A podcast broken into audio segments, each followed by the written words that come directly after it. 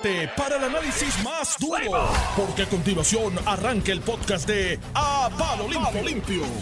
Sea quien Y sea, y sea lo que sea, y eh, no es un buen comienzo el tú llegar a abrir la sesión legislativa con una contratación como la de Fernando Tonos. Oye, aún independientemente de si la ley o si alguien olvidó leer la ley, aquella que la prohibición de que trae, traer a personas convictas a, a- a- a la administración pública, eh, eh, aún sin la prohibición, manda un mensaje malo, porque pues tú no, no es que tú nada, porque gente dice, ah, pero tú no crees en la rehabilitación. Sí, Pero, claro no, que no, sí, pero no te rehabilitas. Pero yo le pregunto a usted, mi querido casa, no señor con dinero analista, público. Si el PNP, alguien del PNP hubiese contratado a Jorge de Castro Font, ¿no estaría ardiendo Troya Claro, hoy?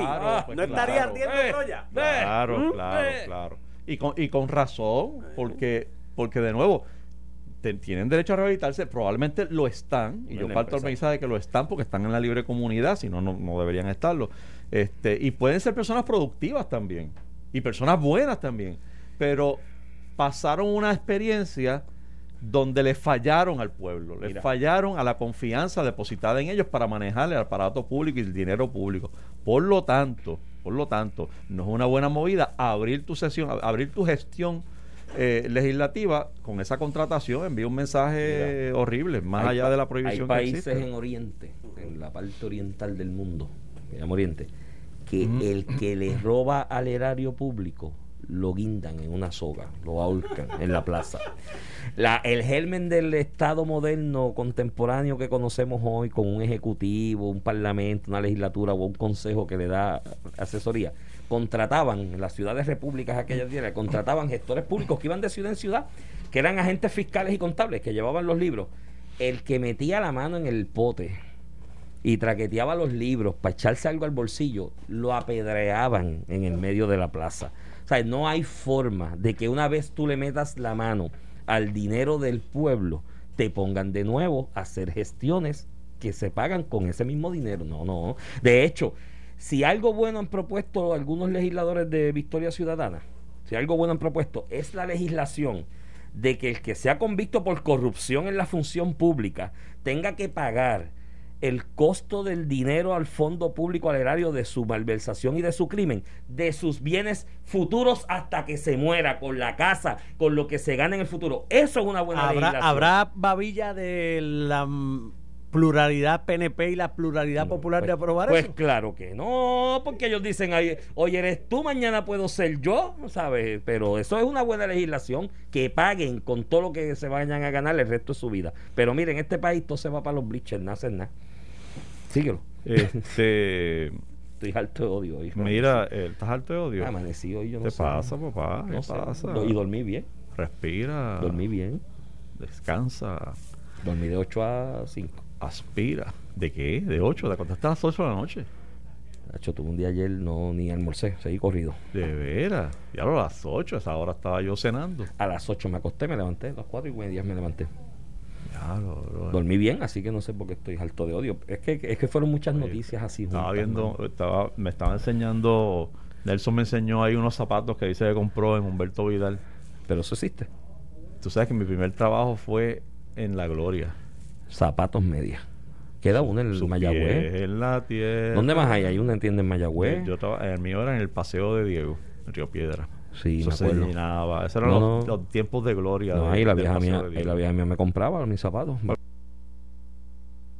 O sea, que mira, estos son buenos pero caros. Mira, mi, no, la vieja mía era paciente de cáncer, venía, ya lo por pasaje, mano, en la guagua pública, a ¿A coger dónde? quimioterapia centro médico. De comerío a, a en guagua pública, mano. Diablo. Bajaba una guaguita del barrio El Verde Aguas Buenas, de Aguas Buenas a Cagua y de Caguas a Río Piedra. Cogía su tratamiento y conmigo en la mano, yo con 6 años. Wow. Y de ahí salía al paseo de Diego y me Y compraba mis el cositas. No me compraba mis cositas y volvíamos ¿Y para atrás y eran. tu primer trabajo? ¿Cómo? Tu primer trabajo. Un ¿dónde? cachancarín. Eh, bueno, repartir periódicos, repartir el vocero cuando Ah, no, todos 11 años. repartimos periódicos. Eso sí, Pero eso, eso así no cuenta, no en una estructura, este, lo que era Pablo Cachancari en Agua Buena, que hoy es econo de Agua Buena. Empecé de ¿Qué Bagel. de Bagel? Empecé de Bagel, después fui al departamento de Bagel, de Bagel, tacho, haciendo chavitos. Después, cuando cumplí los 16, Pablo Quiñones, que está allí todavía dirigiendo, y de hecho la hija de él es la presidenta de la Junta de los Econos, Aguilda. Eh, pues Pablo me dijo, oye, tú trabajas bien, ve allá arriba que te den los papeles. Como tenía 16 años necesitaba la autorización del Departamento del Trabajo. Y me dieron los papeles y fui a casa y me dieron un trabajito en el Dairy. Y del Dairy, después se dieron cuenta que en la carnicería había, y yo ya a los 17 años yo sabía cortar carne, un cortecito de carne. Oye, qué bien. aprendí, aprendí mucho con los muchachos allí, un grupito de gente te la buena. comías y la otra mitad. No, mano, tú sabes que, que en esa época, cuando llegaba a casa, si la vieja mía me ponía un poco de vista en el plato y decía, tú eres loca, si está bregando con viste todo el día. Pero aprendí, aprendí a trabajar Oye, allí. Y todo eso probablemente por 3.15 la hora, ¿verdad? Por 3.15 la hora, Espérate, el de 3.15. yo- trabajaba un montón de overtime, porque el deal era que yo salía de la escuela a las 3, arrancaba para el supermercado a las 4 hasta las 9 de la noche. Y los sábados le metía todo el día, de 6 de la mañana a 8 de la noche, a 9, y los domingos también le metía hasta las 2. Y cobraba over- overtime, yo no me quejaba. De hecho, es una anécdota, yo la hice pública en un debate que hubo aquí sobre el estatus, que Pedro Pierluisi fue el que representó la estadidad, me acuerdo, de, de asunto de la dependencia. Cuando yo llego con el papelito y le digo al viejo mío, mira, Pablo me va a poner a trabajar en el dairy. Y él me dice, pero si yo te firmo eso, me quitan los cupones que me dan para ti. Ah. Y yo le dije, espérate, yo voy a trabajar, me voy a ganar unos chavitos, sábado y domingo. ¿Cu- ¿Cuánto te dan de cupones por mí? Y él me dijo, como 80 pesos. Y yo, yo te los doy. Yo los 80 míos, yo te los doy, gallo. Yo me voy a ganar como 700 pesos al mes Esa con el overtime. Esa transacción es importante, mano. No, y ahí eso me dio una enseñanza del problema que a veces la dependencia trae. De, de que ¿Qué tú te acostumbras. qué fue lo que pasó con el, con el PUA? Exacto. Esos 600 pesos no tiene sentido trabajar. Entonces hay escasez de trabajadores. Vete por ahí por los fried Sí, chicken más populares del país y los sitios de hamburger, el letrero bien grande, se buscan empleados porque están teniendo problemas para reclutar. corriendo con esos 600. Y ahora- ¿Quién vuelve? Todavía están con los ahorros. Y se les hace pesado volver. Hay que crear un sistema para incentivar los que vuelvan con algo. Pero mira, este, regresando acá, eh, par de cositas. El Tribunal Supremo ordenó eh, que, contaran los votos de Galdo Cruz, el, el- el candidato inde- eh, eh, de Raitín de, de allá de Guánica, Guánica. que estabas hablando ahorita. Este, lo cual quiere, digo, como yo lo interpreto es que cualquier nombre o cualquier este nomenclatura que, que, Que dirija hacia él. que pueda exacto, Interpretarse uno deducir hacia que era él. él, pues se va, o sea que había un distintos nombres que habían escrito. Sí, porque hay, gente que te conocen por apodo. Así que eso no está, eso, está, eso está interesante, porque el, el Tribunal Supremo, la, la lógica detrás de eso, por supuesto, siempre tiene que prevalecer La intención. cuál es la intención del elector. Eso es un golpe al, al Y- código electoral. Y, pero fíjate, mira, mira esto. Escuché a, a Toñito Cruz, comisionado de- del, del Partido Popular. Él dice, esto no es justo porque... Porque, Porque pierde el mío. Este tipo no sirve. Este, no, chico, coge seriedad. Él dice que, que no es justo porque fíjate que en la, en la, al elector, al, hay candidatos que pasan todo el trabajo de toda la de correr la candidatura, de cumplir con todo el, lo- el proceso de la, de la comisión estatal. Y, y si tú marcas la X fuera de la caja, eh, no te lo cuentan. Y yo digo, pues bueno, pero es que Toñito, pero es que se supone que no te lo cuenten, si no, si, o sea, si no, si no escribiste en la cajita, pues yo no puedo decir que la intención era votar. Yo creo que la intención era dañar la papeleta. Sí, ahí puede haber más dudas.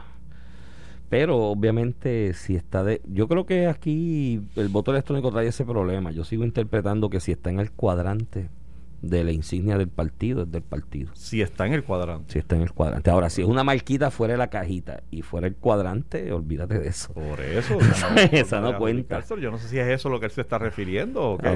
Porque en un momento dado también había la controversia de que si te sales de la caja, Si tu X se sale de la caja, No te lo cuenta. este, no te lo cuentan. o- Bueno, porque la máquina se vuelve loca, el lector ese no, no, eso identifica, oye, pero eso de la cajita, aquí el más que menos juega loto y pega tres y jaspadito. O sea, no Y hay no que se ser salen- un genio no para se jugar salen de la loto. caja. Y no se salen de la cajita con los números ni pa. Así que, oye, pedirle a un elector, indistintamente de su preparación, escolaridad, capacidad, que haga una marquita dentro de una cajita, oye, no es mucho pedir. De hecho, la cajita de la papeleta es más grande que la del ticket loto.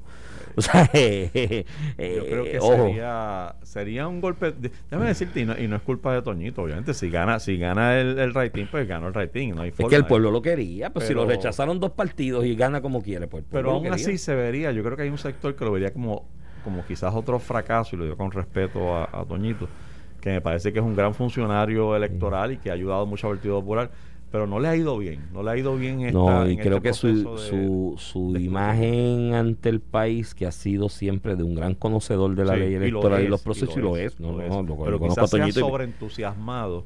A mí me está que a él lo trajeron con una misión muy particular, Charlie, Hey. Charlie Delgado, eh, porque parece que encontraron a Nicolás que estaba como que muy pasivo, porque- aceptando ciertas cosas. Porque en un donde, realista. como, como se estaban haciendo tantos y tantas impugnaciones y reconociendo irregularidades, pues de momento eh, eh, no caía bien el que el líder electoral del Partido Popular pues estaba como que aceptando cosas. Y, y de momento Nicolás está en una reunión con Charlie Delgado, hay gritos y hay tiroteo, sale por la puerta eh, pequeña Ah. eh, Nicolás y entra Toñito con Mira, una no. expectativa. Y yo me imagino, cuando tú llegas en esas circunstancias, llegas con, lo, con las garras, ¿verdad? Este, con, lo- con, con el puñal en la mano. Y, y él ha tenido la, la desfortuna de no, de haber incluso eh, pronosticado y, y- y certificado, o sea, de su boca salió la, la certeza de que había unas victorias que no se dieron. Este, Mira, me, me- nos aclara Normando. Eh, gracias, dice Normando, Normando? que nos está escuchando por mensaje de texto, que lo que pasa es que escribieron el nombre o apodo, pero no hicieron la cruz en la cajita debajo de donde dice independiente. Que eso es lo que reclama Toñito como... Toñito dice que había que hacer Ah, las dos ya, ya, cosas. ya, Re- ya. eh, Ah, es esa cajita. en la columna de los independientes, marcar dentro de la cajita y además poner el nombre. No, eso es estirar el chicle mucho. Sí, O sea, con porque no, el respeto y la- aprecio que le tengo a Toñito, Pero está no- tirando mucho Esa no se la podemos dar. Sí, no se la podemos dar porque no. Porque eh, claramente, si tú sacaste tú, para escribir el nombre, aunque el sea nombre, apodo. una marca, el nombre. El nombre, hermano. Ah, la Este, intención es clara. Pero el código electoral coge un golpe en eso porque una de las deficiencias que yo le señalaba a ese código, un amigo nos me pidió en algún momento cuando se bajó el borrador que le hiciera unos bullets sobre mi impresión al respecto. Y una de las cosas que yo criticaba como antidemocrática del código electoral era eso, que el código electoral vigente exigía el nombre con los dos apellidos, con una precisión matemática prácticamente. Y yo decía, no, eso es, eso es antidemocrático. O sea, exigirle a un elector que a lo mejor conoce a un parroquiano de su municipalidad por el nombre común de él, el apodo. Bueno, el caso del negro, de Santos el Negro Ortiz en Cabo, Cabo Rojo. Rojo. Ahí, la cantidad de papeletas que escribieron el negro, eso era una cosa enorme. Entonces, de ahí a exigir que fuera el nombre con los dos apellidos con precisión, es antidemocrático.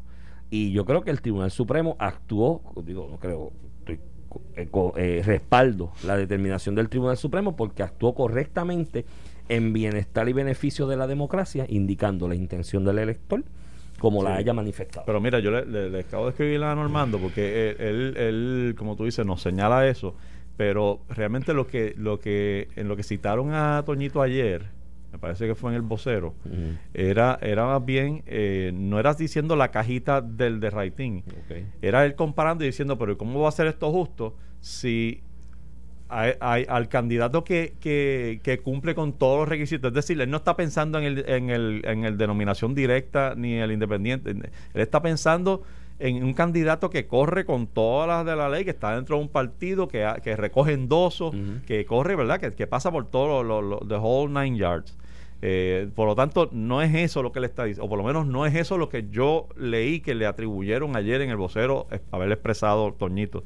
Toñito hacía una comparación del candidato que corre con todos los endosos y toda la cosa, que si la cajita, que si no marca la cajita, versus un candidato por nominación in- eh, eh, eh, directa, que hay que escribir el nombre. Y el tribunal ayer lo que dijo fue, si escribes un apodo, si escribes algo que haga, haga eh, que, pueda que uno razonablemente pensar que tu intención era votar por esa persona, hay que contarlo. Eh, pero fíjate, eh, eh, eso de la cajita de la nominación directa tiene más sentido que lo dijera, porque ciertamente hay una cajita para eso. Pero aún así, esa no recoge, ¿sabes? Eh, no puedo decir que no recoge la voluntad del... del o sea, aunque escribe un disparate en la línea de nominación directa, claramente quería, quería votar por alguien, nominación directa. Ah, no, aunque escribiera un nombre que no, Sí, sí, que no sí. fuera correcto, tú sabes. Sí, lo de la cajita no o sea, no es- tienes que marcar la cajita para, para que tu intención sea clara de que quieres nombrar a alguien ahí. Yo, yo ahí creo que la decisión del Tribunal Supremo es, es correcta, es sabia, la respaldo, la apoyo y qué bueno. Y ojalá en ese, en ese conteo el hombre salga favorecido, aunque sea por la pluralidad que sea y por lo mínimo que sea, porque, oye, mi hermano, te coge un partido y te hace un rancho con las... A mí esas comisiones evaluadoras de candidatos en los partidos deberían ser ilegales. De verdad. que evalúe. Mira, mejor que pongas un tribunal evaluar o algo, porque se presta para tanto panismo. Mira, yo he visto comisiones evaluadoras en partidos que fulanito de tal que tiene contrato con el alcalde Y del municipio N le llega a su comisión evaluadora un candidato que pretende retar al alcalde N y Mm, dice descalificado por lo que sé dice Sí, cómo me va a retar el mismo que evalúa dice cómo me va a retar al mío que me da un contrato gallo tú sabes. Y esas cosas yo las he visto en comisiones evaluadoras. Y ese hombre lo, le pasó el rolo a Rivera Chat que era el presidente del partido en una comisión evaluadora. Lo coge Proyecto Dignidad por una ¿sabes? lo saca también de la de la papeleta y mira el pueblo lo respaldó. Ojalá de verdad ojalá que, que esos votos aparezcan porque creo que un gran mensaje de democracia de un pueblo entero, una municipalidad que le dijo a los partidos, mire mi hermano, el mío es este. Y si tú no lo quieres en tu partido, yo voy a votar por él. Vamos a ver si al sumar y restar este llega y se corona como el finalmente el ganador, luego de que el otro ya fue hasta juramentado. Así que interesante lo- la situación en Guánica. Pero nosotros vamos a pausar. Cuando regresemos, volvemos, no se vaya nadie. Estás escuchando el podcast de A Palo Limpio de Noti1630. Amigos, esto es a palo limpio en Noti 630. Hoy es miércoles, mitad de semana, 13 de enero. Tú sabes, hoy cumple mi madre, mano. Oye, felicidades a ella. Hoy cumple mi madre. ¿Cuánto cumple? Voy para allá ahora cuando salga de aquí. ¿Cuántos cumple? 82. Qué bien, hermano. Ella se quedó, en, dejó de contar en 68. Ve, Es una buena le edad para y dejar de dice, es 68. Pues muy bien, es una buena edad para dejar de ella contar. decidió dónde, a qué edad que ella quería llegar. Y, Esa es mi edad de retiro. Yo voy, a de contar. yo voy a retirar a los... ¿Cuándo es que me toca el seguro social? A los 67. 67. Ahí Pues te ahí me retiro. Sí, ese es mi plan de vida. eso. No, en verdad estoy tratando de organizarme para los 67 coger seguro Chacho, social. yo estoy organizando, yo quería para los 40. Cuando tenía 25, No, no, yo dije, a los no. 40 me voy a, re- a retirar rico. Yo- Después lo moví a los 50. 60. Después, Bueno, yo, estoy, yo, estoy, yo estoy cotizando Ah, el seguro social desde que tenía 16 años. El cuento que te hice ahorita de Wow, cuando sí. era. O sea, esa cuentita tiene algo. Sí, sí, sí. este, si Sí, yo pero, logro. pero, pero no cuentes con eso para vivir. no, no, full. pero eso yo. Y al estilo tuyo, que, que vives como un pachá. No, hombre, no, yo no soy el más tipo, yo soy más. mano. Yo tengo un mahón azul, uno negro, unos zapatos negros, unos marrón, un traje azul, uno negro y varias colvas. Yo, yo vivo con lo menos. Posible. Mira, este. eh, mira, el. El cuerpo que encontraron en el, en el zafacón Sí, ayer, ¿te acuerdas? Con la por ahí. notita, el cartoncito que decía yo soy el responsable, este es el, el que mató a los guardias. Este de- yo- me da gracia porque yo estaba leyendo, entonces de momento por la tarde, ese era y ya lo habían resuelto, entonces de momento no confirman, ese no es, hay un tal WhatsApp. Así Guasa. que el, el, el que encontraron allí No es. no es. Ese no fue el que disparó allí. Eh, y entonces, o por lo menos la investigación está abierta. no es óbice, no es óbice para decir que fuera parte de algún trambo que Eso es- estuviese, que provocó que- la- que el tiroteo, que provocó el tiroteo, pero aparentemente el que jaló el gatillo está bien Es el identificado. WhatsApp. que es o el tal WhatsApp que es es parte, que es de Cagua. parte con interés. Parte Entonces este que murió aparentemente estaba involucrado en el asesinato de Pinky Kelby. Pinky Kelby, Kelly, qué sé yo cómo era la, Sí, la, la influencer que, Sí. oye que está Wow, mano, es que esa gente es brava. Si, si tenía que ver con aquello. ¿Tú ¿Te acuerdas del tiroteo eh, en la sí, medio de la eso ¿saben? Y temprano, por- ¿no? Es como las 8 de la noche. Por ¿no? allí hay un restaurante argentino que yo frecuento. Sí, y luego del al tiro- frente, allí al frente fue. Luego del tiroteo fui y tienen una puerta Ah, que era de la- cristal en madera. Y yo, ¿qué pasó ahí? Me dice, no, porque el tiroteo rompió. todo. Y yo, anda, tú te imaginas Sí, uno. sí, tú te imaginas. Pero hoy entrevistó Normando al. Pinky un- Kirby, me dicen. Al de, al de uno de, la, de, la, de, de las organizaciones que promueve el derecho a segunda enmienda en Puerto Rico, ¿no? El derecho a portar armas. Y ayer yo lo dije así, lo comenté someramente contigo, pero yo, yo respaldo esa teoría, liberaliza lo más posible y que cada ciudadano serio y responsable tenga de la manera más fácil posible su arma. Para que el bandido diga, espérate, déjame cogerlo suave. Es más, a la larga, ese ciudadano se puede convertir en un asistente de la policía. Porque vela. Así- sí, no, es Su-. Yo soy bien, yo soy muy sido- pro segunda enmienda. Eh, Tú sabes que a nosotros nos excluyeron a propósito de la segunda enmienda, los americanos cuando llegaron. Sí. Y dijeron, no, aquí no aplica segunda enmienda, porque tú te imaginas que esta gente se armen y se rebelen. Pero ya eso pasó. Ya Ha sido triste, mano. Ha sido aquí todo el mundo- Y el país lo ha. O sea, me, me sorprende. Y me, me sorprende positivamente eh, ver cómo el país entero, como muy pocas ocasiones uno lo ve, eh, se une en el dolor y la solidaridad detrás de, de, de las familias de estos tres policías asesinados. Eh, sin duda alguna hay un reconocimiento de la importancia de nuestros policías y nos duele a todos realmente ver, ver que mueran de, de una manera así tan tan ah cómo, cómo describirlo Eh, el, pero lo cierto es que que no estoy seguro Iván y amigos que nos escuchan de que los estemos tratando como héroes en vida o sea no- los estamos tratando como héroes al fallecer eh, en vida falta mucho, mucho por hacer Hay por, que por respaldarlo, policías. hay que Hay respaldarlo. que respaldarlo y eso cuesta. Eso eh, no tienen, seguro, estábamos hablando de seguro social ahorita, eh, no, no, no tienen, seguro, tienen social. seguro social. La última reforma esa de pensiones dice que para salvar el sistema que no salvó nada fue una chapuza, porque como quiera quebró, los dejó en bandada, o sea, les recortó la pensión en unos por cientos sustanciales. Además de que le aumentaron hasta la edad, es un trabajo que requiere mucha entrega física. O sea, que eh, ya de por sí el salario no es el, el- el más, ¿verdad? No es el que los atrae. Eh, ¿Tú crees que eso sea una prioridad para el gobernador?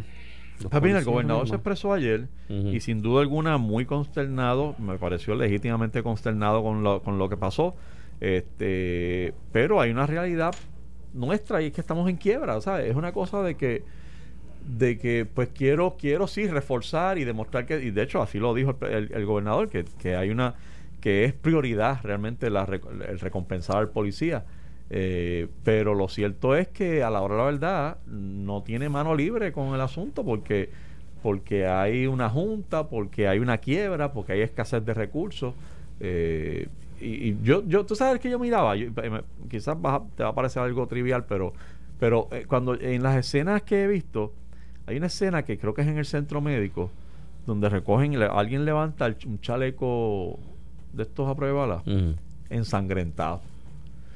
Y yo me pregunto si si es que ese, ese porque tú sabes que hay una denuncia de que hay chalecos, los policías tienen muchos chalecos expirados. Digo, las armas de este asalto, de este tiroteo, olvídate el chaleco. O sea, ese tipo de arma. no, no, hay ese chaleco no, que- lo, no lo aguanta. No, mi hermano. chacho. Porque lo vi como si está entonces mi pregunta es ¿está ensangrentado por sangre que brincó de otra parte? No, puede o ser porque del mismo. atravesó. Puede ser del mismo policía, pero en realidad el tipo de arma que se me olvidó. no Es un rifle, era un rifle. de asalto.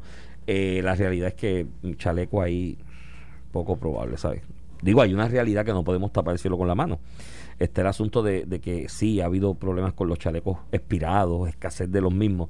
Pero creo que en estas, en esta coyuntura lo que tenemos que aprovechar, yo vi más de centrarnos en eso, que es una cuestión fiscal que hay que resolver. Aquí se tiene que sentar el comisionado de la policía, el de seguridad con el gobernador y la junta y decir, mira, tenemos esta crisis, más que 8 mil policías, nos estamos quedando sin policía, una escalada de violencia que hay que atender de inmediato, ¿ok?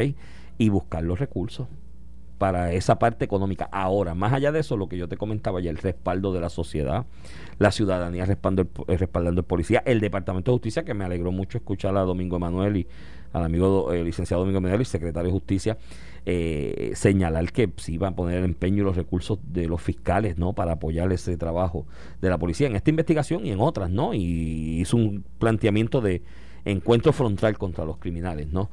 Y me alegra mucho escuchar eso, el mismo sistema judicial. Yo sé que los jueces tienen el deber de velar por los derechos y el due process de esos acusados. Pero una cosa es velar el due process y otra cosa es que vengan abogados a mangonearte. ¿Me entiendes? Que tú, que en el, en el argumento de due process te estiren el chicle y te estiren el chicle y te estiren el chicle para jugar al cansancio contra el fiscal y contra el sistema.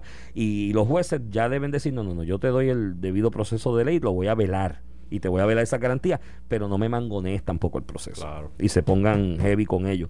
Todo, y, y la sociedad, ¿sabes? Yo no sé si los buenos somos más, de verdad. Cuando alguien dice los buenos somos más, yo no estoy seguro. Yo, yo creo que sí. mano. Tú crees, tú eres más positivo que yo. Yo, no sé si los buenos somos más, pero los Si buenos el Gran que... Combo lo dijo es porque sí. Es porque sí, es verdad. Pero si los buenos somos más o somos menos, es, es indiferente. Es que los buenos respaldemos al policía y respaldemos al Estado enfrentando. O sea, es que estamos mirando para el otro lado, yo, hay una realidad.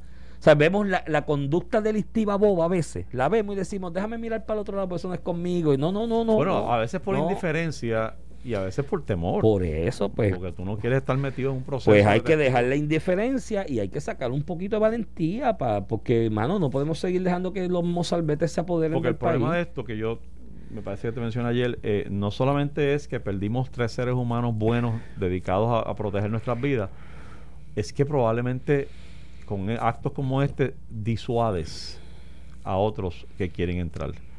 Es decir, este, pones a otros en duda. Si hay algún joven que está considerando la carrera policíaca como parte, como su futuro, este, la eventos como este pueden Puede pueden, motivar a otros Este, también, viendo el eh, respaldo pero que va a la depender ciudadanía del ha dado. respaldo va, va a depender Si el la ciudadanía seguimos respaldando y llevamos ese respaldo más allá de los tres días de duelo y lo llevamos y lo exponenciamos más allá de los tres días de duelo, puede motivar muchachos también a entrar. Esto fue el podcast de A, A- Palo Limpio de Noti1630. Dale play a tu podcast favorito a través de Apple Podcasts, Spotify, Google Podcasts, Stitcher y notiuno.com.